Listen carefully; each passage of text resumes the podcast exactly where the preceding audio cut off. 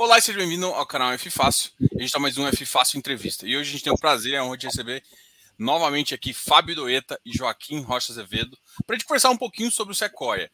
A gente já fez uma conversa inicial há um ano atrás, mais ou menos. Então, agora a gente vai falar sobre esse primeiro ano do fundo, como, como fundo listado, e também falar um pouquinho da segunda missão e das perspectivas para o fundo. Seja muito bem-vindo, Fábio. Seja muito bem-vindo, Joaquim. Obrigado aí por participar aqui do canal. Obrigado, Diogo. Obrigado, Diogo. É um prazer para a gente estar aqui. Obrigado. Vamos então, eu acho que talvez eu, a, na avaliação de vocês, né, é, o ano de 2020 foi um ano 21, né? Olha, eu tô em 22. No ano de, o ano de 21 foi um ano também não tão complicado quanto 20, mas foi um ano também que, a, que muita gente esperava uma recuperação uh, talvez em V, que já voltasse para 2019, mas essa recuperação de fato não veio, né? Na avaliação de vocês, como é que o fundo se comportou e o que, que vocês analisam aí do, do fundo é, em relação ao comportamento dele em 2021? Tá. Bom, de novo, boa noite, obrigado pela presença. É, a gente, o primeiro, falando, fazendo um balanço aqui desse primeiro ano de fundo listado, que a gente está alguns dias de da estreia do fundo na bolsa, a gente ficou é, primeiro no lado operacional do fundo, a gente ficou muito contente como a operação se comportou, quer dizer, tudo que a gente previu, tudo que a gente esperava que acontecesse ocorreu exatamente como estava planejado. Então, a gente conseguiu é, manter a distribuição de dividendos exatamente como a gente planejou. A gente divulgou guidance em fevereiro, depois outro guidance em agosto. Ambos foram cumpridos na risca e até é, superados quando a gente teve essa possibilidade. É, isso foi possível porque a, a operação está bastante sob nosso controle e a operação dos nossos locatários nos nossos imóveis vai muito bem. É, então, isso deixou que o fundo tivesse uma distribuição de dividendos bastante estável e o investidor sabia muito bem o que esperar, é, dadas as nossas, é, nossas divulgações de guidance. É, no lado de, de RI, a gente também fez é, bastante coisa né, legal, diferente. Acho que a gente tentou fazer um RI é, de primeira linha no, no fundo. Né? A gente é, fez os nossos materiais de comunicação com bastante cuidado, não só é, o relatório gerencial e, e, as cartas que, que a gente faz com bastante cuidado todos os meses. A gente senta e, e elabora todas as cartas para falar o que a gente acha que é relevante naquele, naquele mês. Mas também a gente fez, inclusive, um, é, promoveu um, um, encontro todo mês com os nossos investidores e com o público em geral. Né? A gente chama de Sequoia 10 minutos, porque de fato a gente quer é, que seja um negócio rápido, que caiba na agenda de todo mundo, que não atrapalhe o dia a dia corrido das pessoas. Então, todos os meses a gente se coloca à disposição para falar do fundo, responder perguntas. É, a gente se, se, coloca à disposição do, dos cotistas e nos aproximamos dos, dos investidores é, para que ele tenha acesso a nós, um acesso direto, não só através dos nossos canais tradicionais. É, ainda ainda no, na metade do ano a gente conseguiu, apesar das adversidades do mercado ali, quando a partir de julho né, o mercado começou a ficar bastante adverso, primeiro com com aqueles boatos de que os fundos seriam. Boatos não, né? Chegou até até uma proposta que os fundos seriam os dividendos seriam tributados. Depois, em agosto, começou a subida da taxa de juros. Enfim, tudo isso é, causou ali bastante preocupação e, e, e, afetou bastante a liquidez e até o preço de, de cotas dos fundos listados. Ainda assim, a gente conseguiu fazer uma nova emissão nesse cenário e a gente só conseguiu porque a gente fez de um formato podemos dizer que é bastante inovador na indústria de, de FIIs, é, porque praticamente não se vê. A gente fez como se fosse, se fosse empresa, seria a troca de ações, quer dizer, a gente é, comprou 50% de um imóvel que a gente já tinha a outra metade, e ao invés de pagar com, com dinheiro, né, com o recurso que a gente captou, a gente pagou o vendedor com cotas do próprio fundo. Né? Então ele passou a ser cotista, ele tem praticamente 7,9% do fundo, em troca da, da, da metade do imóvel dele. Né? Então, a gente conseguiu fazer isso mesmo num cenário adverso, quer dizer, a gente saiu com a captação é, já sem risco nenhum, no momento que a maioria dos fundos que estavam com ofertas na rua estavam cortando, diminuindo pela metade, um terço, etc., dado aí ah, como o mercado ficou adverso para novas captações. Então, foi, foi, eu acho que foi bastante positivo o primeiro ano, acho que a gente pavimentou o caminho aí para um futuro é, longo desse fundo listado. É, deixa eu aproveitar, antes até do Joaquim falar aqui, e como a gente entrou nessa questão da segunda missão, foi uma segunda missão que eu acho que dois aspectos é, são muito interessantes, né? O primeiro é que vocês não fizeram ela abaixo do VP, né? Vocês mantiveram o, o valor da cota, pelo menos no preço ali. 15% acima do preço de mercado. E muito acima do preço de mercado, o que é, depois disso o mercado começou a ver esse tipo de emissão também, esse, com troca ali. Isso ficou uma coisa que até está sendo bem comentada agora. Vocês realmente foram primeiros e vocês respeitaram o cotista e fizeram. Uma, uma curiosidade que eu tenho é. Eles ficaram no final com 7,19 do fundo. Eles têm limite de. de ficou. Uh, eles têm limite de venda, limite de negociação. Tem alguma coisa nesse sentido também? Ou não, ele entrou no fundo? Porque eu, isso me, me, me coube porque algumas outras emissões, eu não lembro se eu tinha lido isso na, no, no prospecto de vocês, me desculpe. Mas é, teve alguns fundos novos que começaram a fazer isso que colocaram algumas restrições para não, não, não, lotar book. Uhum. Não, no nosso caso não tem esse tipo de trava. Né? A gente primeiro a gente vendeu para um investidor é, profissional, a gente comprou né, de um investidor profissional, então é, que entende muito bem a dinâmica de fundo, entende muito bem a importância de, de manter o preço da cota, de ele, ele sozinho não causar essa, essa, essa destruição, né, se ele quisesse vender tudo de uma vez.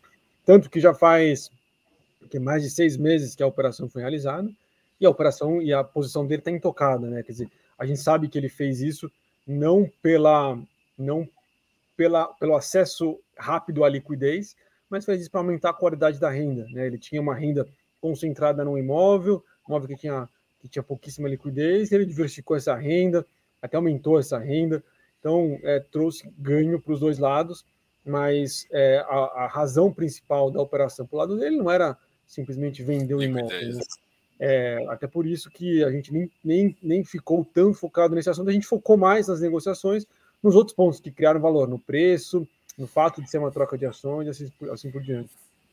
Aliás, é, é super interessante esse, esse exemplo, né, Diogo, porque ele fala um pouquinho dos fundamentos que, nos quais a gente acredita e por que, que faz sentido você estar tá investindo em, em fundos imobiliários. É uma forma de investir em imóvel que é muito inteligente, né, porque é lógico que você tem essa questão da liquidez que é importante, mas mais do que isso, você tem essa possibilidade de diversificar a tua renda, né, é, de estar, tá, de tá, enfim, esse, profissional, esse investidor que, que, que fez esse negócio com a gente, ele estava interessado realmente na renda e, e não em, desmontar uma posição e não na valorização de cota, né? Então, na verdade, foi uma coisa muito interessante para ele nesse sentido, assim, né? Eu acho que isso é uma coisa que devia ficar na cabeça de quem investe em, em fundo, em fundo imobiliário, né? Quer dizer, é lógico que a questão da valorização da cota, da desvalorização da cota é importante, mas a questão da renda, da diversificação de portfólio e da gestão profissional é super importante também. É, isso mostra muito. Até, até porque você acha que se o cara quisesse desmontar uma posição tão cedo, é, o cara entrou num preço relativamente, ele Exato. tomaria alguma coisa em torno de 30%. Então, assim, ele está pensando no longo prazo que deveria ser o que quase todo mundo tinha que pensar quando é, quando entra. Assim, eu, eu, sei que é até besteira me perguntar isso, eu sei, mas vocês têm um fundo que tem um bom portfólio, tem aquela questão ali, mas uh, vocês fizeram várias iniciativas muito positivas, essa missão foi, eu considerei bem positiva também, porque não teve destruição de valor, na verdade agregou mais gente, agregou mais portfólio, o portfólio melhorou. É, e ao mesmo tempo, o, o andamento, a performance do secundário, que às vezes não está muito ligado ao primário no curto prazo, no, no, longo prazo a gente sabe que tem muito a ver, mas no curto prazo o preço secundário às vezes pode descolar um pouquinho da realidade do mercado. O que vocês atribuem a, a essa questão? Olha, essa sim talvez seja o, o ponto, o ponto do, do balanço desse ano aí que a gente que a gente analisando olhando para trás, que a gente talvez tenha se decepcionado com o mercado, digamos assim, porque é, a gente, por ser um player de mercado e, e, e, e, e crermos né, na eficiência do mercado, a gente achava que não que o mercado não ia, não ia deixar passar por tanto tempo a oportunidade de ver fundos com portfólio diversificado, com qualidade da renda, serem negociados com descontos tão profundos em relação aos seus pares. É, e aí a gente vê que a característica do mercado brasileiro ainda é muito pouco madura. É um mercado que é relativamente recente, principalmente para a grande maioria dos investidores. Quer dizer, acho que nove em cada dez investidores é, hoje só são investidores há três anos, ou às vezes muito menos do que isso. É, então, é, é, um produto ainda novo na carteira do brasileiro. Né? Isso que você falou de visão de longo prazo tal, eu acho que ainda é uma, uma, um amadurecimento que o mercado precisa passar para que esses conceitos sejam enraizados nas pessoas. E, e quando você soma isso, alia isso ao fato da, da enorme pulverização que o mercado brasileiro tem, né? eu sempre falo esse, esse dado, quer dizer, o, enquanto que o mercado como, pegando um mercado maduro como comparação, que é antigo e, e, e, e muito maior, o mercado americano é 50 vezes maior que o brasileiro em termos de é, PL dos fundos listados. Né? E, só que, ao mesmo tempo, os fundos brasileiros, é, a gente tem 300 e passou de 350 fundos listados, enquanto lá tem alguma coisa em torno de 220, 230. Né? Então, a concentração a, a, lá é muito maior. É, cada um dos 10 fundos, maiores fundos americanos, é maior que todos os nossos 350 somados individualmente. Então, dá para ter uma noção um pouco da, da pulverização que, que aqui tem. E essa pulverização traz uma, uma, uma característica que, para fundos novos como nosso, não é de, que, que não é de uma gestora dessas grandes, famosas, partes de um, de um conglomerado grande, é, é, faz com que a gente tenha é, um, um, um, trabalho adicional, uma responsabilidade adicional para tentar se, se, é, se destacar nesse mar de fundos listados. Isso leva tempo, a gente sabe que não é do dia para a noite, então a questão da, essa questão da, do preço tem muito a ver com a liquidez, né, que é isso que eu estou falando. Então, conforme a gente vai é, se consolidando, entregando resultado, prometendo guidance, cumprindo guidance, e, e, se aproximando do investidor, quer dizer, fazendo esse trabalho de RI que eu mencionei há pouco, eu acho que a gente vai corrigindo esses gaps e o mercado em si vai percebendo que não existe motivo funda, através de fundamentos, né, fundamentalista, para que um fundo como o nosso seja descontado em relação aos seus pares. É, é aí, os, os, os, essa variação assim de preço, essa falta de liquidez, ela tem a ver com fatores externos muitas vezes, assim, né? com fatores macroeconômicos que não tem nada a ver com os fundamentos do fundo, com a qualidade dos ativos, com a qualidade dos contratos que a gente tem. Então, a gente basicamente tem que insistir realmente nessa, nessa, nessa estratégia que tem dado resultado, tudo que a gente tem prometido, a gente tem entregado, como o Fábio falou, e a gente acredita que isso, com o tempo, vai, vai, vai se consolidar, vai se sedimentar e as pessoas vão começar a entender realmente a qualidade do fundo. Legal. O que, vocês pensam para esse ano de 2022, assim, emissão? E mais importante, né? Porque, assim, normalmente ano de eleição é um ano de extrema volatilidade, a taxa de juros Selic voltou para patamares extremamente altos, o que força a mão de, de investimento, principalmente imobiliário. A, inflação tá para ceder, mas ainda está em patamares elevados ainda. É, esse cenário é um cenário que, no passado, quando a gente olha historicamente, é um cenário que o mercado se comportou mal também, em termos de preço, em termos de, de valuation a, a, compra de ativos de tijolo, né? Mas qual que é, o que, vocês enxergam? Você acha que, pô, eu acho que segundo semestre vai melhorar? Como é que é a visão de vocês para o fundo Sequoia em, em 2022? Tá, eu vou fazer uma resposta um pouco mais ampla e aí que o Joaquim pode ir complementando conforme for. Então, assim, você falou de já, taxa de juros, né? De fato que é, é um fenômeno que subiu muito rápido, né? De começou a subir ali no, no, no, final do ano passado, segundo semestre do ano passado, e, e, subiu em patamares, em degraus muito altos, né? E, e isso de fato atrapalha porque ainda as pessoas enxergam é, fundos imobiliários como concorrentes de renda fixa. E, aí é, é, parte daquilo que eu falei há pouco, né? Que, que a gente acha que é, são produtos completamente diferentes, né? É, a, e, e, a visão de um investidor, quer dizer, quando alguém entra num produto como um fundo imobiliário, a visão deveria ser: estou comprando um imóvel. Né? Que o fundo imobiliário ele não é nada mais do que uma forma eficiente de adquirir um imóvel. Né? Enquanto que para você comprar um imóvel é, é, um, é, um, é um trabalho grande, é, uma, é, um, é um evento praticamente na sua vida, quer dizer, você precisa juntar dinheiro, você precisa talvez às vezes tomar dívida. Comprar fundo imobiliário é apertar alguns botões, você faz com 100 reais, com 200 reais, com qualquer, quase qualquer montante você consegue comprar um fundo imobiliário. E isso dá acesso ao mercado imobiliário para muitas pessoas que talvez não tivessem acesso. E não só acesso para quem não tinha, mas dá mais eficiência para quem já tinha acesso. Né? Então você pode comprar imóveis que você não tinha acesso, frações de imóveis que você não tinha acesso. Quem aqui tem consegue comprar um shopping center? Quase ninguém. Agora, comprar uma fração de um shopping center você consegue por causa de fundo imobiliário. Então, comprar, essa é uma frase importante, né? comprar fundos imobiliários é o equivalente a comprar um imóvel. E aí, da mesma forma que se você tem um imóvel, Diogo, eu duvido que você venderia o seu imóvel hoje é, 20% ou 30% mais barato do que você venderia em agosto do ano passado, só porque a Selic saiu de, de 2 para 10.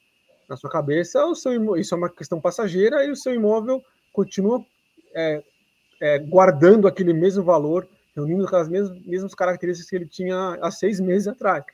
Né? Então, a mesma forma acontece com, com, com o fundo imobiliário. A diferença é que, como tem essa liquidez, e, e, fica um negócio um pouco de trade, etc., acaba que a precificação fica um pouco nervosa. Mas, na essência, a gente tem essa convicção de que as taxas de juros de curtíssimo prazo, né, que essa, você vê a velocidade com que vai de um lado para o outro, é, não deveriam influenciar tão profundamente nos preços de fundo imobiliário, dado que o mercado, com o mercado mais maduro, com investidores que já estão acostumados a navegar nesse produto. E aí, canalizando um pouco isso para 2022, acho que a gente concorda com você que é, é um ano de volatilidade, quer dizer, um ano de, de eleição, uma eleição polarizada, uma eleição indefinida, né, no que, que tem muitos caminhos bastante distintos que ela pode, é, rumos que ela pode tomar. Então a gente acha que vai ser um ano desafiador, né, principalmente quando começarem as, as divulgações de pesquisas, é, quando todos os candidatos estiverem definidos. Aí a não ser que um rumo, um, qualquer que seja o rumo, comece a se tornar um pouco mais é, claro, enquanto, enquanto a, a, incerteza prevalecer, a volatilidade vai, vai existir. Então, vai ter, no meio de quem tiver com oferta na rua, vai, vai, vai ter que ter bastante estômago. Né? A, gente, a gente tem muita intenção de fazer emissões esse ano, a gente sabe da dificuldade, todos os desafios, não só de, relativos ao fundo, mas relativos ao mercado também, mas a gente acredita que é que não dá para ficar parado, né? Dizer, deixar o fundo parado, eu estou pensando um desserviço ao nosso investidor, né? A gente perde oportunidades enormes de trazer imóveis de altíssima qualidade. A gente acha que o crescimento ele é benéfico em todas as frentes, né? Ele dilui, dilui risco, aumenta a diversificação, aumenta a liquidez, dilui custo fixo, melhora a rentabilidade. Né? Então, a gente vai trabalhar, porque a gente acha que é o nosso dever, nosso trabalho, fazer o fundo ficar maior e melhor. E a gente quer muito fazer uma emissão é, relevante, trazer bons imóveis esse ano. Vamos ficar super atento aí aos movimentos de mercado e, e esperar a melhor hora para sair com a nossa oferta. É, só complementando aí o que o, que o Fábio está falando e discordando um pouco de você aí, Diogo, acho que em momentos de volatilidade, assim como esse que a gente está enfrentando, né, e deve enfrentar ainda esse ano por conta de, de cenário político e cenário macroeconômico, é, imóvel pode ser uma reserva de valor. Né? Acho que assim, é, imóvel historicamente ele é uma reserva de valor nesses momentos. É lógico que quando você compra imóvel numa estrutura de fundo, você está sujeito a essa volatilidade da cota que é influenciada por fatores externos ali. Mas os fundamentos do imóvel não mudam. Né? Então, assim, é, o contrato de, de locação que está assinado por nossos inquilinos não vai sofrer nenhum tipo de alteração porque a taxa de juros está mais baixa ou está mais alta. Né? O valor do, do, imóvel em si, o valor patrimonial do imóvel, da mesma forma, não vai sofrer grandes alterações. Então, a gente entende que é, essa lógica de reserva de valor ela faz sentido é, é, é, é para o investidor que está em fundos imobiliários. Obviamente, se ele tiver que se desfazer dessa posição no momento ali, é, enfim, que tem um pouco de, de, incerteza ali, pode ser que ele pegue um momento ruim ali para fazer esse tipo de coisa. Por outro lado, esses momentos aí de, de, de, momentos muitas vezes ruins ali podem gerar oportunidades de aquisição de imóvel, que é o que eventualmente vai fazer com que a gente consiga colocar em prática esse plano é, de, de fazer uma nova emissão e de aumentar o tamanho do fundo, que realmente é assim, a única coisa que falta para esse fundo mesmo ele, ele ter um tamanho um pouco maior. A gente acredita que a eficiência dele, a qualidade dele vai melhorar muito. A gente vai correr atrás disso, é, pensando nos cotistas do fundo que já estão lá. A gente acha que é muito importante esse crescimento para a gente melhorar a performance do fundo. Nós vamos correr atrás disso em 2022. Legal. É, o que eu, eu, falo de volatilidade, mas eu não, não acho que volatilidade em si é sempre ruim. É porque geralmente começa a fazer o contrário, né? Você começa a ter oportunidade, ativos é, no mercado real com uma taxa, uma taxa atrativa, mas em compensação, às vezes o secundário não permite que você faça uma emissão, né?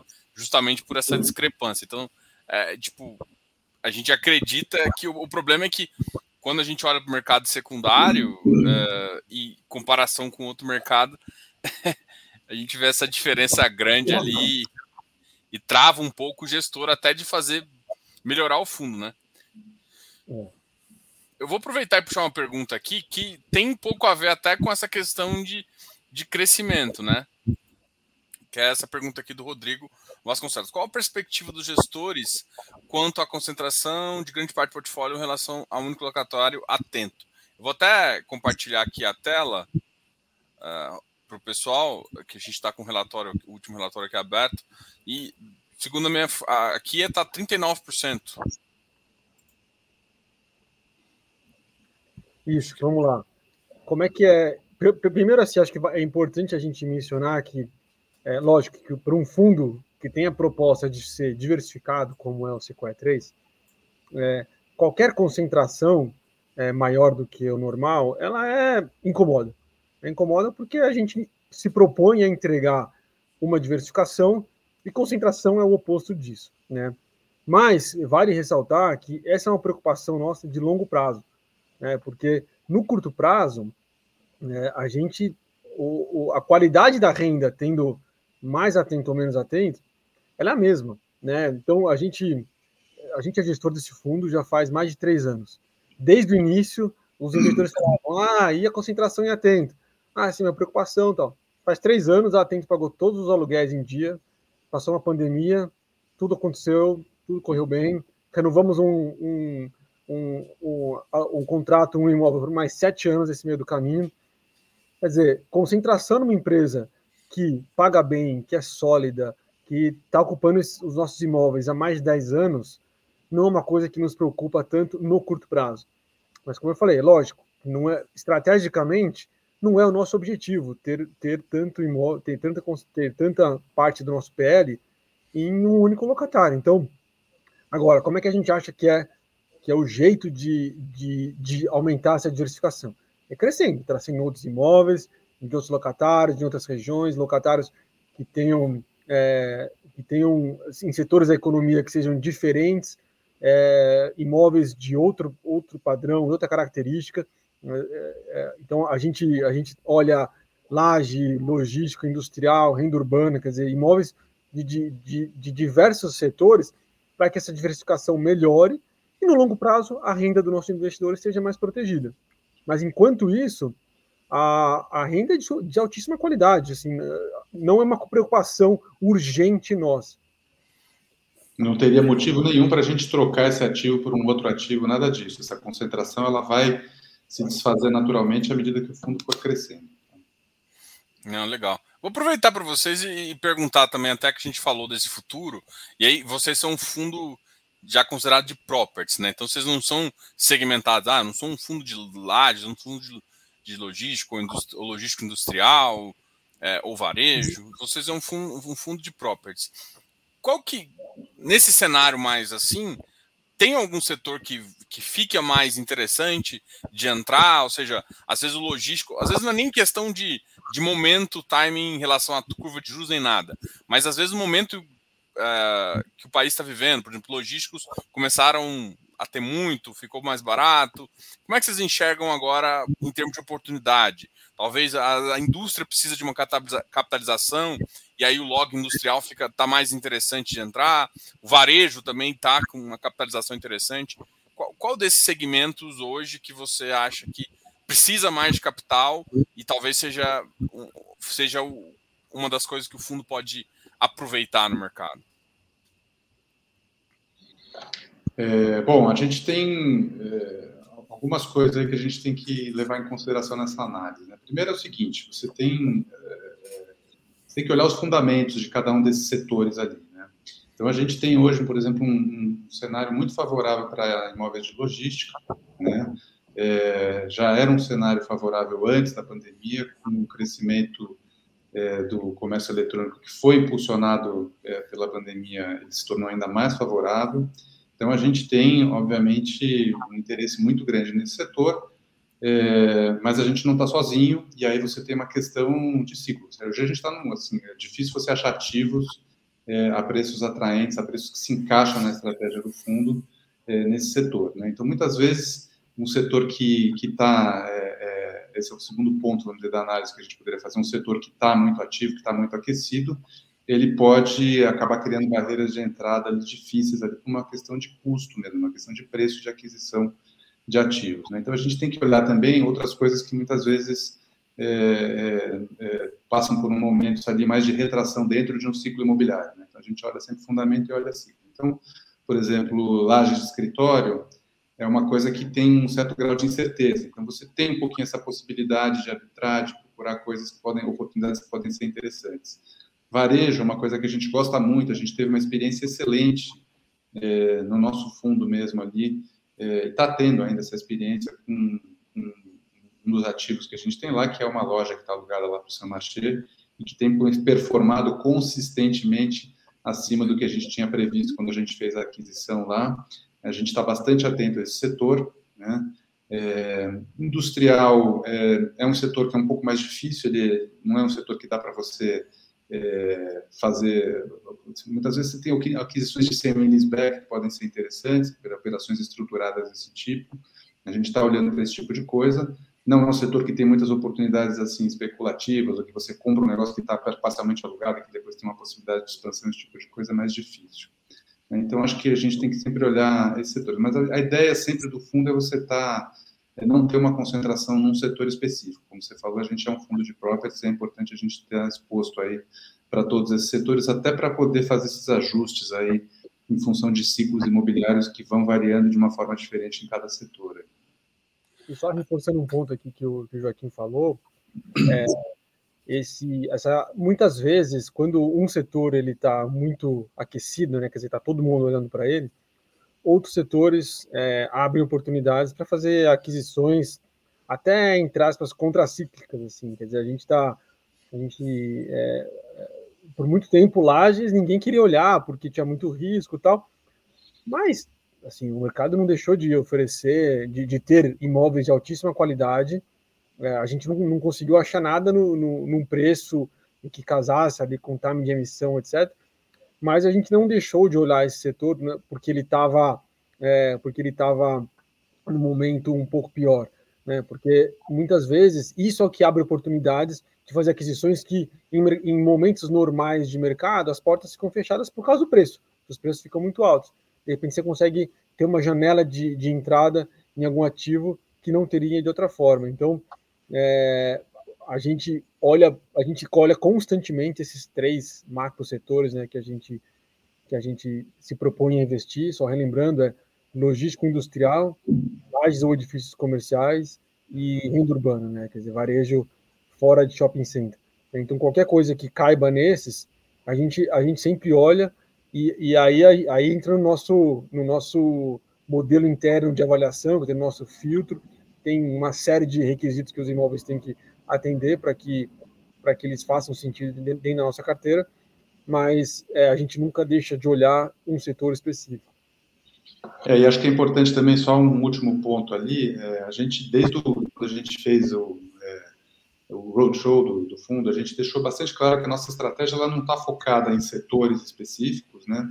E ela está mais focada num, numa combinação que a gente entende ser a combinação ideal de risco-retorno. Né? A gente não está nem procurando imóveis assim com perfil muito especulativo que podem se traduzir em retornos é, maiores, mas por outro lado traz um risco grande. E a gente também não está buscando também imóveis que têm uma renda muito estável, com um rate muito alto, mas que também acabam tendo um custo de aquisição muito alto, portanto tem uma renda uma rentabilidade menos interessante. A gente gosta de estar no meio ali, é ali que a gente entende que tem essas oportunidades de arbitragem ali, então a gente não precisa estar no, sempre no imóvel AAA e tudo isso. A gente muitas vezes busca imóveis que a gente entende que tem uma combinação mais interessante para o fundo é, de risco e de retorno ali. Acho que isso é importante. A questão do, do contrato, assim, a gente sempre uh, vê contrato típico, atípico, alguns fundos preferem essa tese. No momento em que a, a gente, pelo menos eu penso, num, a gente está num ciclo ainda bem ruim e que pode melhorar bastante com a queda de juros que a gente espera que em 2023 já aconteça. E aí, uh, nesse evento, a gente pensa que as taxas, que os aluguéis podem melhorar bastante sendo que basicamente a maioria não conseguiu realmente incorporar a inflação desses últimos dois anos aí.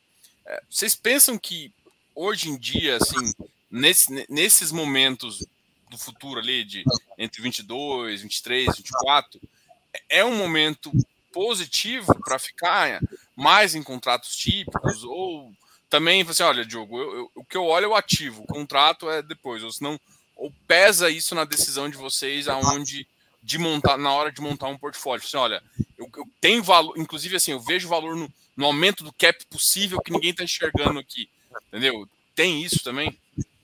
Não, tem. É, a gente olha o contrato junto com o imóvel, não dá para olhar as coisas separadamente. O nosso modelo ele mistura características do imóvel, características da região, características do locatário e características do contrato. Né? Tudo isso tem que parar de pé individualmente e no conjunto. É, agora, você tem toda a razão. Assim, eu acho que muitas vezes algumas pessoas acabam indo no piloto automático e falando ah, atípico é melhor, ah, se tem típico é pior, se tivesse atípico seria melhor. É, a gente até estava outro dia, para fazer um exemplo, mas a gente estava olhando um imóvel que tem um contrato atípico até 2025, alguma coisa assim, e é um imóvel que a gente preferia estar no típico. É um imóvel que o locatário né, não vai sair, ele tem contratos atrelados, ele precisa daquele imóvel, porque ele não tem, o custo de, de saída dele é muito alto, o custo de troca para ele se mudar, e, e quando eu estou no contrato típico, eu perco a, eu perco a possibilidade de uma, de uma revisional, de uma de adequar ao valor de mercado, quando às vezes ele está um pouco defasado, porque a região ali em volta se valorizou, e, e, ele, e quando ele alugou, ele estava numa condição é, um pouco pior. Né? Então, é, não dá para cravar que atípico é sempre melhor que típico. Eu acho que na maioria das condições acaba sendo mesmo, por isso que muita gente tem essa percepção, mas não dá para simplesmente adotar isso como verdade, tem que olhar caso a caso, e muitas vezes a gente vai preferir estrategicamente estar exposto a um contrato típico, porque no longo prazo a renda vai ser maior. A Sequoia, a Sequoia vem do, do, do setor imobiliário. Né? A gente começou fazendo gestão patrimonial tudo isso. Então, a gente, a nossa expertise é essa. Assim, a gente não tem medo assim, de, de contrato típico. Não quer dizer que a gente não goste de contrato atípico. A gente, a gente olha as duas coisas, mas não é no, no automático, como o Fábio falou.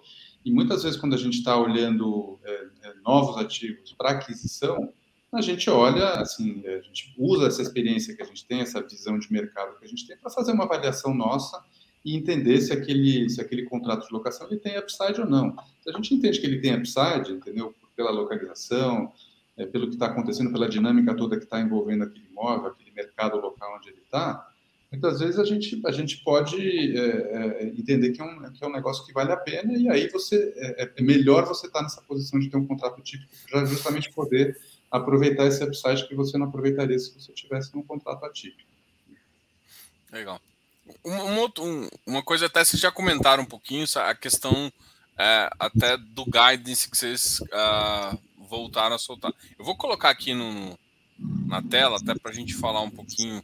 É, primeiro, uma das coisas que eu quero perguntar é o seguinte: é, o revisional, assim, vocês têm um de 5,6, que é, um, é uma, uma média ponderada relativamente alta para o nível de vocês. E é isso, ou seja, a, com, com revisão de contrato só a partir de 2024, o que deixa uma certa. É isso que dá conforto em vocês, mesmo tendo contrato atípicos e sabendo o portfólio, que o pessoal não deve mudar e tudo mais, que dá, dá deixa vocês confortável com é, fazer esse guidance aqui? Já é, chegando no Tem alguns, tem alguns elementos né, que nos dão essa confiança, esse conforto. É, o primeiro é que a gente tem confiança na qualidade dos nossos ativos. Então, mesmo que acontecesse alguma tragédia, alguma coisa, alguma mudança repentina, é, a, gente, a gente acha que é, a gente conseguiria alugar esses imóveis é, pra, e, com uma qualidade semelhante. Segundo ponto é, é, o histórico, né? Então, como eu mencionei, a gente tem um, não sei se está nesse, nesse relatório que você está vendo, mas a gente tem um, é, na, na, carta ali um pouco para cima, a gente costuma colocar em alguns relatórios, é, acho que não tem nesse que a gente estava focando na, em outro assunto, mas em quanto tempo que os, os nossos locatários ocupam os nossos imóveis, né? Então, hoje, é, já, já faz mais de sete anos, na média, esses 5,6 para frente, que a gente tem de contrato, na média, para trás, eles já estão, os nossos locatários atuais já estão há mais de sete anos nos nossos imóveis. Então, atento, já está no Madureira há mais de 10 anos, a, a Magna já está no imóvel lá de Santo Antônio da Patrulha, vai fazer 10 anos agora, no, em, em abril, a, já faz quase oito anos, vai fazer oito anos em março, que a Atento está no outro imóvel da Penha. Então, são períodos muito longos, de bastante estabilidade, sem que tivesse havido qualquer evento de inadimplência nesse período todo. Então, isso, isso é, nos permite né, ter muita confiança no futuro, nas previsões que a gente solta. É, e, e, além disso, as próprias operações deles, né, porque esses últimos 10 anos não foram 10 anos tranquilos para o Brasil. Né? Ah, não existem 10, acho que um período de 10 anos seguidos que o Brasil seja tranquilo. Mas esses últimos 10, vamos conver que, que, que houve uma crise da, da mais profunda da nossa história, ali a partir de 2014 e 15, depois uma pandemia mundial, e as operações aguentaram tudo isso, todos esses solavancos, todo mundo passou ileso, todo mundo pagou aluguel em dia. Então, isso dá para a gente muita confiança, né, de que, de que o que a gente fala é, é, o que a gente já tem muita convicção que vai acontecer. Por isso que a gente solta guidance, e a gente não tem medo de soltar, a gente tem que soltar uma banda, porque tem índice, tem índice de inflação, que a gente não prevê o futuro, etc. Mas a gente tem, tenta é, manter essa estabilidade, quer dizer, a, a gente já divulgou o, o, dividendo de janeiro, que não está nesse gráfico ainda, mas é uma barrinha igual, igualzinha à anterior, então já é o quarto mês seguido, com o mesmo gás, com o mesmo dividendo, todo mundo sabe o que esperar do fundo. Então, isso tudo só é possível por causa dessas características e também porque a gente controla muito bem. A gente, como o Juca falou, assim, a gente está muitos anos. É, a Sequoia tem mais de 30 anos de operação imobiliária. Né? O fundo ele só tem um ano listado, mas a casa tem muitos anos de, de experiência em gerir imóveis, lidar com inquilinos. Então a gente já a gente consegue ter uma previsibilidade da renda e de eventuais problemas com bastante antecedência. Legal. É, nesse, nesse, próprio guidance aqui, essa, essa alta aqui seria o um impacto das reavaliações positivas é, anuais aqui? Seria Não, o principal impacto aí é que a gente tem um, um, dos nossos imóveis, que é o Jandira, ele tem um, um desconto regressivo anual. Então, no primeiro ano é 21%, a gente está no primeiro ano, depois vai para 14%, depois para 7%, depois para 0%. Então, todo mês de. Isso vai até maio. Então, todo mês de maio, a partir de junho, ele muda o patamar de dividendos, é, de, de, de, de, aluguel desse imóvel e aumenta a receita do fundo. Então, a gente deveria ver um, um solavancozinho para cima é, todo mês de junho, a partir de agora. Ah, Esse é o principal, principal motivo dessa subida aí. Um outro detalhe que eu, que eu vi aqui, que me chamou atenção uh, no relatório, até eu tinha olhado o valor patrimonial, acabou uh, no o valor patrimonial, até já que está mostrando, né? Deixa eu fazer um zoom aqui para todo mundo enxergar. Que é a, o imóvel de Jandira, né? Pequena desvalorização. É, a, a, loja, que eu acho que talvez é essa que vocês estão falando, assim, que é uma loja no Brooklyn, teve uma valorização dos mais maiores. Magna foi o ativo que vocês compraram também na segunda emissão, né? Também teve uma valoração de 9,5 e, e os ativos do Rio de Janeiro acabaram tendo uma desvaloração um pouquinho maior. Né? E aí o portfólio inteiro acabou caindo um pouquinho. Como é que vocês avaliam essa, essa questão, né? Porque assim, eh, fala um pouco também, pessoal, como eles devem considerar essa avaliação, né? Até como é que vocês acham que essa avaliação tem que ser entendida pelo investidor? Talvez essa é uma pergunta um pouco até teórica, assim, hum. porque às vezes o investidor. Eu escuto muita coisa. Eu, uh, eu, não, eu não me guio por PVP, eu me guio por imóvel. Acho que eu olho imóvel, eu olho fluxo. Eu acho que isso é mais importante do que um laudo. Assim, laudo te dá uma noção, é importante. Não vou tirar o mérito do laudo, não. Mas como que vocês enxergam uh, essa questão de laudo? Como vocês explicam, não explicam para o cotista, mas como vocês falam para ele que, que é o melhor entendimento do laudo? Tá. É, então, o laudo, da mesma forma que assim, você começou falando que é uma pergunta teórica, é, o laudo também é, uma, é, algo teórico, né? Então, é uma, é uma, é uma opinião, então, é um, isso é feito de forma rigorosa, técnica, independente. A gente não tem influência, a gente nem pode influenciar, porque a gente teria eventuais conflitos ali de a gente elaborar o laudo ou influenciar no resultado dele. Então, isso é feito por uma empresa idônea, internacional, independente, que não tem nada a ver com a Sequoia. É, o, então, assim, como o investidor deveria olhar? Como é uma opinião, é alguém que olha para esse imóvel com bastante experiência, segue rigor, um rigor técnico, projeta fluxos de caixa futuro, o que, que esse imóvel pode gerar de, de receita, de rendimento para o seu proprietário e traz seu valor presente. É, é, é, um, é um. Lógico que não é, não é tão simples como eu estou falando, eu estou simplificando, mas é um processo teórico. É, o, variações como essa, assim, esse ano, as variações foram maiores do que normal. Mesmo no nosso fundo, nunca tinha havido é, uma variação anual tão é, impactante quanto essa, imóvel subindo muito, imóvel caindo muito. Então, tem algumas coisas que é, contribuem para isso, notadamente três. Vai. Primeiro, é que é, é um ano mais volátil mesmo, quer dizer, é, a diferença de taxa de juros de um ano para o outro, é, de 31 de dezembro de 20 para 31 de dezembro de 21, foi muito grande. E não só a diferença de taxa de juros, mas de expectativa de taxa de juros. Eu acho que a, o, nenhum economista, ou nenhum, não vamos falar nenhum, mas o consenso dos economistas no final de 2020 não era que a gente chegaria em 2021 com uma taxa de juros tão alta, a grande maioria, até nos relatórios públicos ali disponíveis, dá para ver que ninguém achava que ia ser tão, tão rápida essa subida de juros. Isso impacta, porque quando a gente fala, acabei de falar que é tudo é fluxo de caixa futura, valor presente. Valor presente, quando você aumenta ou diminui a taxa, é, isso aumenta, aumenta e tem, tem uma influência muito grande no resultado. É, o segundo ponto ali que influenciou, e aí mais especificamente no imóvel de Madureira, é que acontece de vez em quando, quando tem uma mudança estrutural naquele imóvel em si. No nosso caso, ao longo de 2021, teve uma mudança de contrato importante. A gente saiu de um contrato atípico de 10 anos, que se encerrava, de 600 mil reais, e fomos para um típico de 7 anos, de 320 mil reais, que é o que a gente está vendo hoje, né, 323 mil reais. Então, é, isso impacta, né? Isso tem uma, uma. A gente assinou esse contrato em, em fevereiro do ano passado, isso tem uma, uma influência no, na expectativa futura desse imóvel.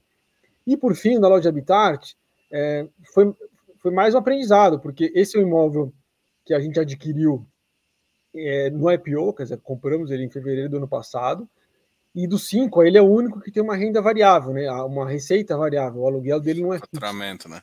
demais. Ele é um percentual do faturamento da loja.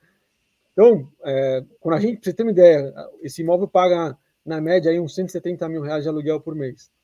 É, quando a gente fez o nosso IPO, fez o roadshow, os nossos modelos ali, a gente de forma conservadora, a gente projetava 120, 125, pagando 170. É ótimo isso.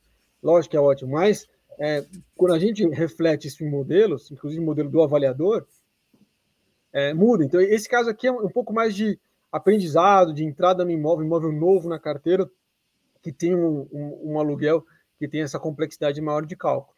De resto, a gente deveria esperar ao longo dos anos uma certa estabilidade nessa na, nos valores, porque as premissas não mudam tanto assim de um ano para o outro. Né? A gente sabe que no macro pode ter um pouco mais de solavanco para cima e para baixo, mas no micro existe bastante estabilidade. O que aconteceu no Jandira, por exemplo, caiu 1%, às vezes subiu 1%, é o que a gente deveria esperar na maioria dos anos.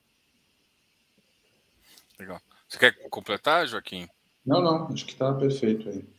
Eu vou, eu vou, vou, aproveitar é, e perguntar. A gente até está falando de que de avaliação, e aí entra num detalhe talvez um pouco mais, é, mais delicado, que é a questão que, é, da CVM, né? Uma, uma, uma, uma notificação que foi feita para um outro fundo e acabou tendo um entendimento contábil de que isso é, de que não poderia pagar mais e um ajuste é, numa magnitude um pouquinho maior, o que é natural quando essa taxa estica, poderia impactar num regime contábil e impactar é, de fato no regime caixa. Qual é o entendimento de vocês?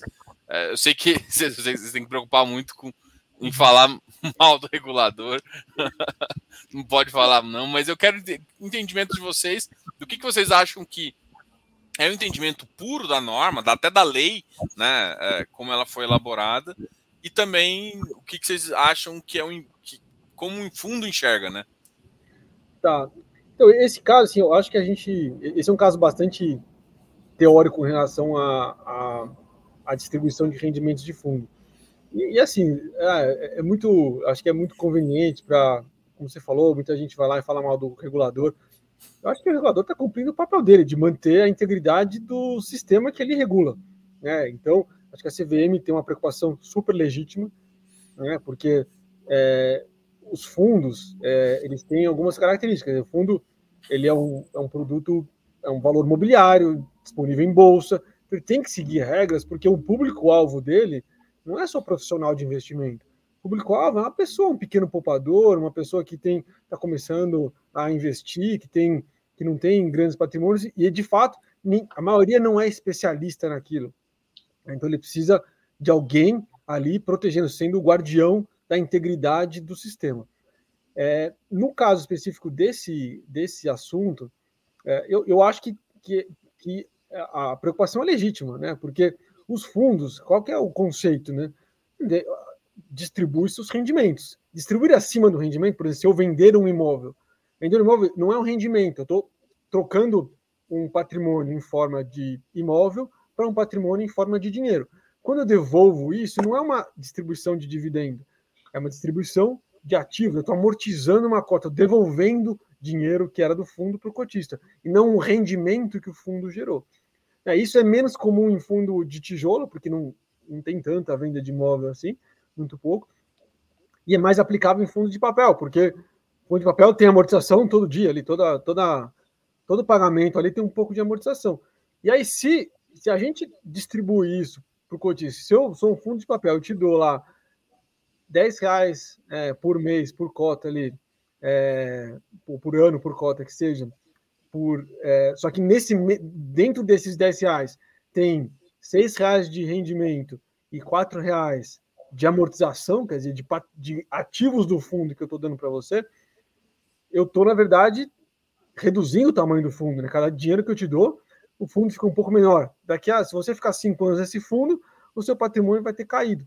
Então é importante mesmo seguir, é, é muito importante que as regras é, contábeis sejam cumpridas para o investidor saber o que ele está, onde ele está entrando e que, é, a, que os fundos, é, que a, o rendimento que ele está recebendo, de fato é um rendimento sustentável, né? um aluguel sustentável, um, um rendimento de um, de, um, de um contrato de recebível sustentável e que ele não está, é, que ele não dentro, junto, misturado ali com aquele, com aquele rendimento, está uma amortização do fundo que de repente o patrimônio está baixando de pouquinho em pouquinho por mês e dali um pouco, é, quando ele olha, é, aquele, aquilo que ele achava que valia 10, hoje vale 6.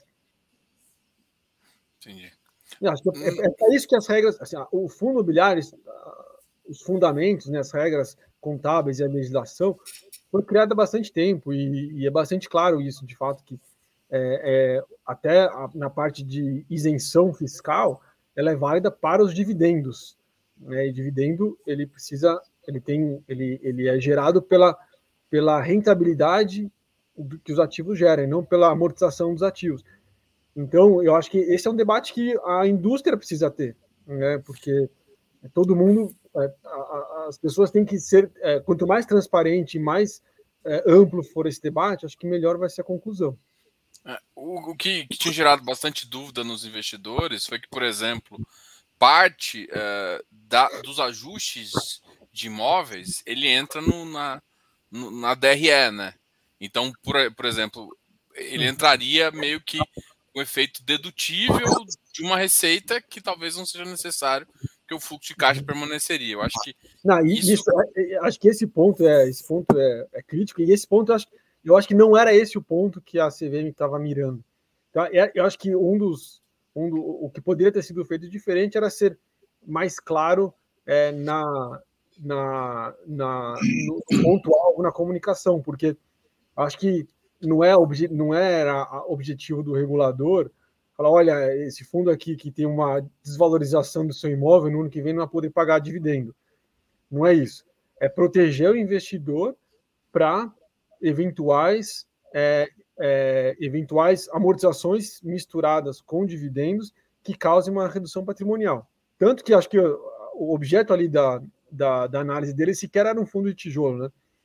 Não, era um fundo de papel. Não.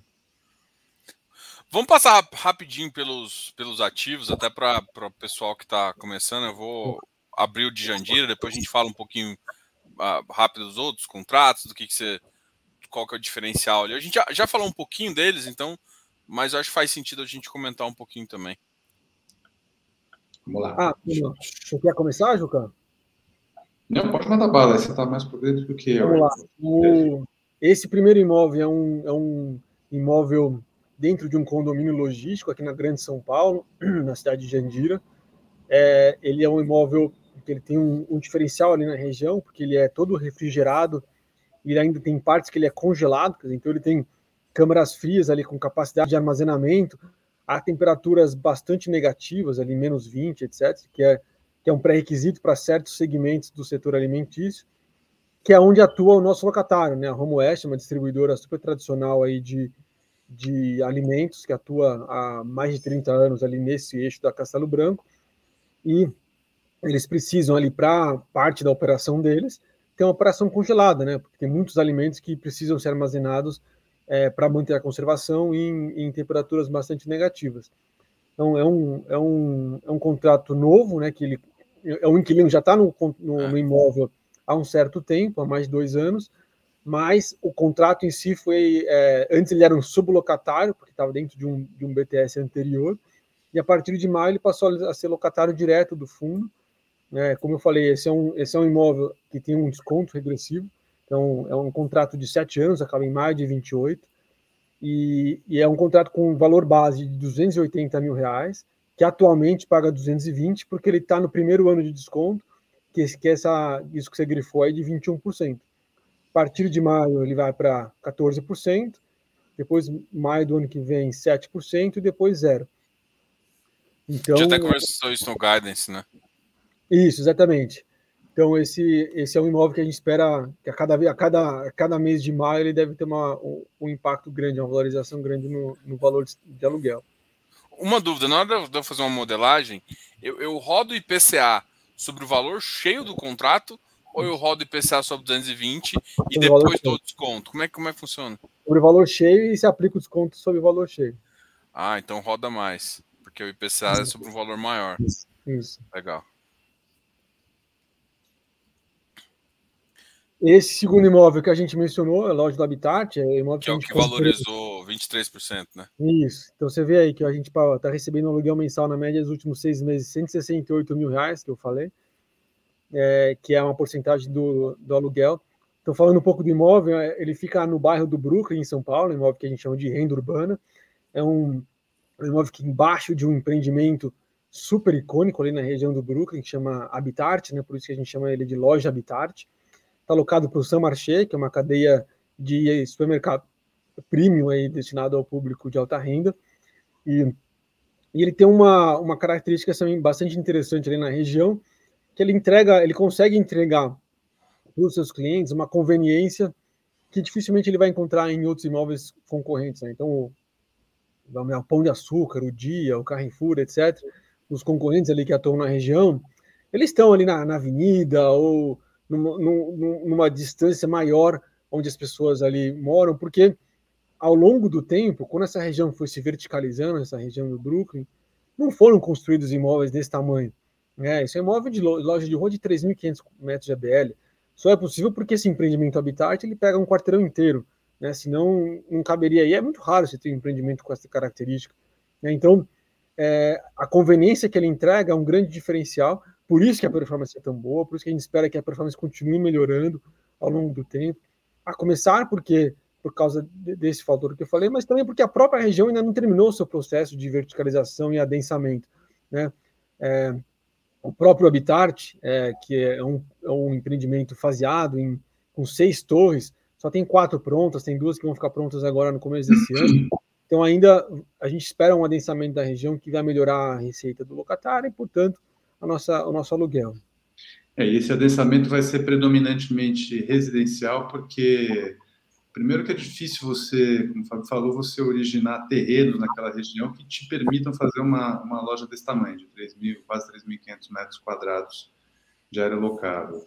E segundo, porque os preços é, do, metro quadrado residencial nessa região tendem a ser muito mais altos do que o preço do metro quadrado é, é, do comercial. Então, para o incorporador faz muito mais sentido você concentrar a tua área privativa que você gera a partir de um terreno é, é, é, no, no, segmento residencial e não no segmento comercial. Então, a gente uhum. entende que isso protege aí nos anos que vem esse ativo de, da concorrência que pode vir ali naquela região.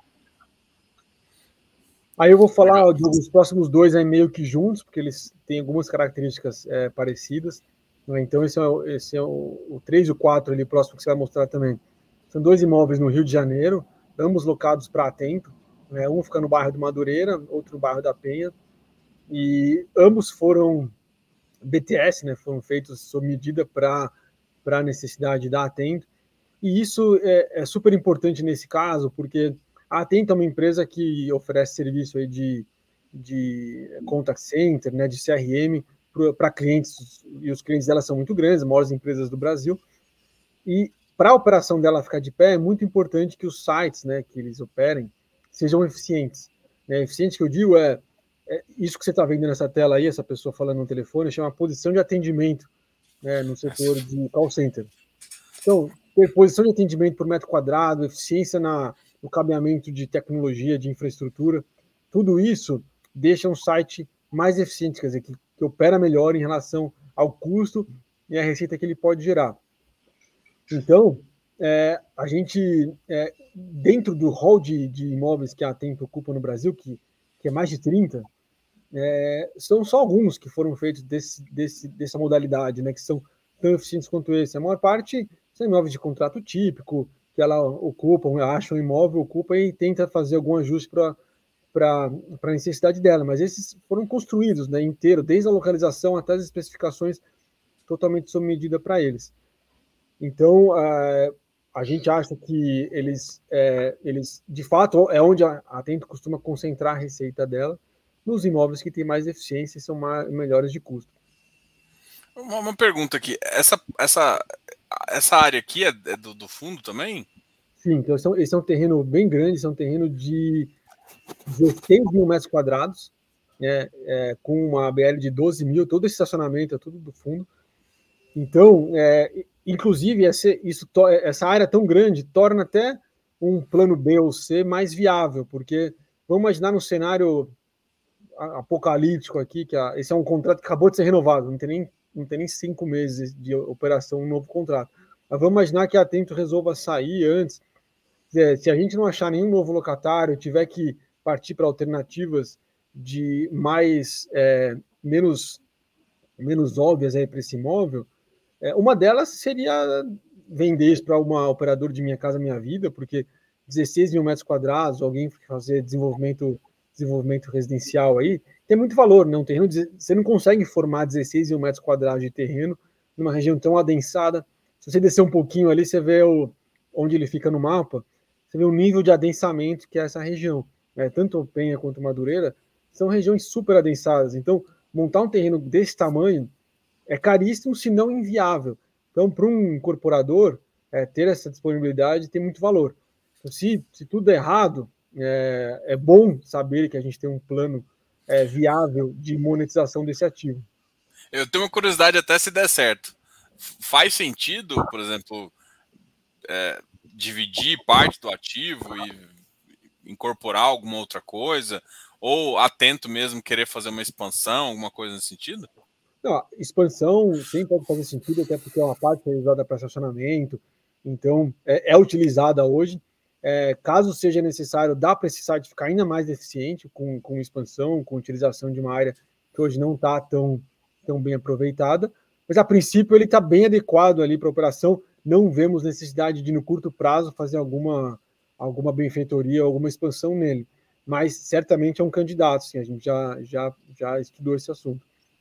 Eu acho que esses três, os quatro primeiros imóveis aí que a gente está olhando, bem, inclusive, né, desde Jandira lá, eles têm características que a gente gosta muito, assim, né, em imóveis em geral e em particular nesses imóveis que estão no, no SEC-R11, né, que são, assim, essa, essa perspectiva que você tem de reciclagem, de renovação é, de, de, contratos de locação, muitas vezes para outros tipos de inquilinos, assim, então, são imóveis que estão basicamente é, dentro de áreas urbanas, mesmo de Jandira, né, que está no condomínio, que fica ali, ele, ele, ele tem essa característica também, né, está numa região que é muito, tem muita concentração de ativos é, similares ali, ele já é um polo, na verdade, de logística, ele tem esse diferencial de ser um, um imóvel que tem uma parte refrigerada, uma parte congelada, né? Então, é, a gente acha que tem muito boas perspectivas comerciais mesmo, todos esses imóveis, mesmo no cenário que não é um cenário que está mapeado aí nos próximos anos ali,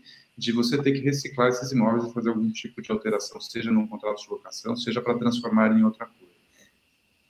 Legal.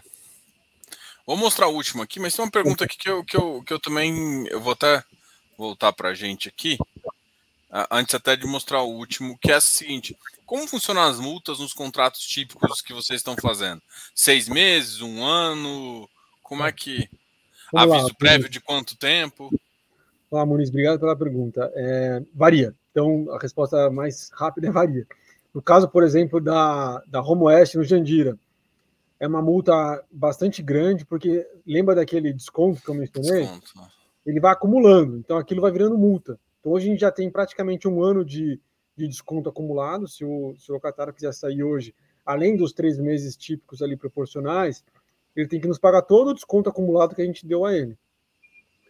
É, no caso do Madureira, que é um, é contrato novo também, é, isso não, não, não, teve, porque não tem esse desconto, então não tem essa, essa multa. Eles têm uma multa tradicional de três aluguéis, só que além disso, eles têm que nos dar seis meses, é, 180 dias de aviso prévio. Então, a gente consegue, é, a gente consegue trabalhar esse imóvel já sabendo é, que vai haver uma desocupação e consegue, de repente, trazer um novo locatário sem que haja uma interrupção no, na, na receita, ao mínima possível. No, no, no, primeiro também do Jandira também tem esse. Não, no Jandira não tem esse aviso prévio tão grande. Não. Mas tem um aviso prévio de 30 dias, 90? Se não me engano, é. Eu não lembro se é 60 ou 90 dias. Se não me engano, é. é. Deixa eu, puxar o Magna aqui que a gente falar do, do, último. Tá bom, então eu vou falando enquanto isso. O Magna, esse último quinto imóvel, fica no Rio Grande do Sul, né, numa cidade que chama Santo Antônio da Patrulha. Esse imóvel industrial, também feito sob BTS, sob medida para a operação da Magna. É, a Magna, para quem não conhece, é uma das. Acho que é a maior empresa de autopeças né, do setor automobilístico do mundo inteiro. É uma empresa canadense, multinacional, presente no mundo inteiro. Ela é, presta serviço para as maiores, maiores, maiores montadoras é, do mundo, aqui no Brasil, é, nesse, nesse imóvel especificamente, o maior cliente disparado, né, por ter, pela proximidade, é a GM. É, então, eles é, a, ali perto desse imóvel fica uma fábrica da, da GM, numa cidade que chama Gravataí, no, na região metropolitana de Porto Alegre. A gente até destaca aí a planta da GM. Então, Porto Alegre está ali, essa planta da GM é a maior planta que a GM tem. E calhou que esse imóvel é, ele acabou sendo o mais importante que a Magna tem no Brasil, porque o, o projeto que eles trabalham aí é, é, dentre outros carros, é o Onix. Né? O Onix é, o, é um projeto super bem sucedido da GM com a sua cadeia de fornecedores. É o carro mais foi por muitos e muitos anos o carro mais vendido do Brasil. É, nesses últimos anos de pandemia, esse ranking ficou meio maluco, foi para cima e para baixo, porque, porque as montadoras paravam por alguns meses, aí não tinha carro para vender, etc. Mas sempre ficou entre os, entre os carros mais vendidos do Brasil tanto que o ciclo dele já foi renovado mais de uma vez. Então, esse é um, é um projeto super bem sucedido. A Magna está muito bem nesse imóvel. Esse é um imóvel que a Magna operava literalmente 24 por 7 antes da pandemia. é, agora vem retomando cada vez mais a operação lá, porque, conforme as condições sanitárias ali foram sendo superadas, começou a aumentar a operação. Então, é super importante para a Magna, está super bem lá, a gente espera que eles tenham é, ainda bastante tempo com a, com a gente nesse móvel. Não, show de bola. Foi esse a gente comprou a outra metade, né? Naquela oferta que eu mencionei. Tinha metade e comprou os outros 50%. Bom, é, queria agradecer vocês, agradecer Fábio, você, Joaquim, pela, por esse bate-papo aqui. Eu acho que foi bem legal. Ah, só tem uma pergunta. É, dos ativos que você tem contrato atípico, que hoje eu acho que é 30 e poucos por cento do portfólio, 38% do portfólio, é, vocês veem quando. É que um é 24, outro é 25, né? Você vê uma queda muito grande do patamar de, de, de, de rendimento, vocês veem, porque alguns acumulam. Esse, às vezes esses contratos estão acumulando no GPM PCA e, e gera um valor um pouco diferente do, do que está apresentado no mercado. Esse, esses, esses dois ativos, você vê esse um pouco de descolamento? Isso acontece de vez em quando, né? Quando no período em que o contrato atípico ficou vigente, é, as condições de mercado é, descolaram dos índices de inflação. Né? Então, a, o, o, índice de inflação vai corrigindo e o mercado deteriorou, digamos assim.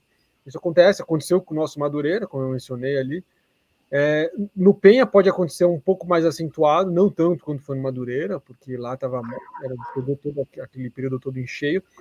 É, acho que pode acontecer de ter uma queda, isso eu acho que deve ter. No caso da, da Magna, menos. assim o, o, o contrato ele já é bem mais ajustado ao valor de, de mercado ali, e a região não teve tanto impacto quanto teve a região do Rio de Janeiro na, na crise, né? porque esse imóvel da Penha ele é um contrato que se iniciou em 2014 então, teve bastante impacto naquela crise uh, anterior que o Brasil passou. Não, show de bola. Pessoal, acabei interrompendo aqui para fazer essa pergunta aqui. Obrigado aí por participar aqui do canal mais uma vez. Sabe que as portas continuam abertas, a gente vai trazer novidades.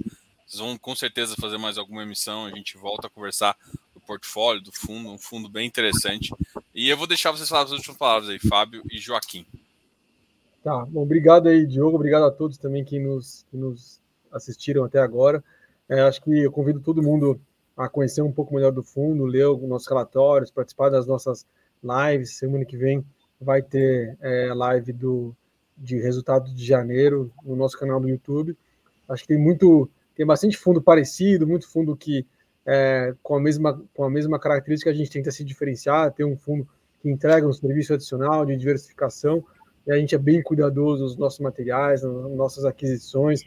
A gente procura sempre manter o interesse do cotista em primeiro lugar.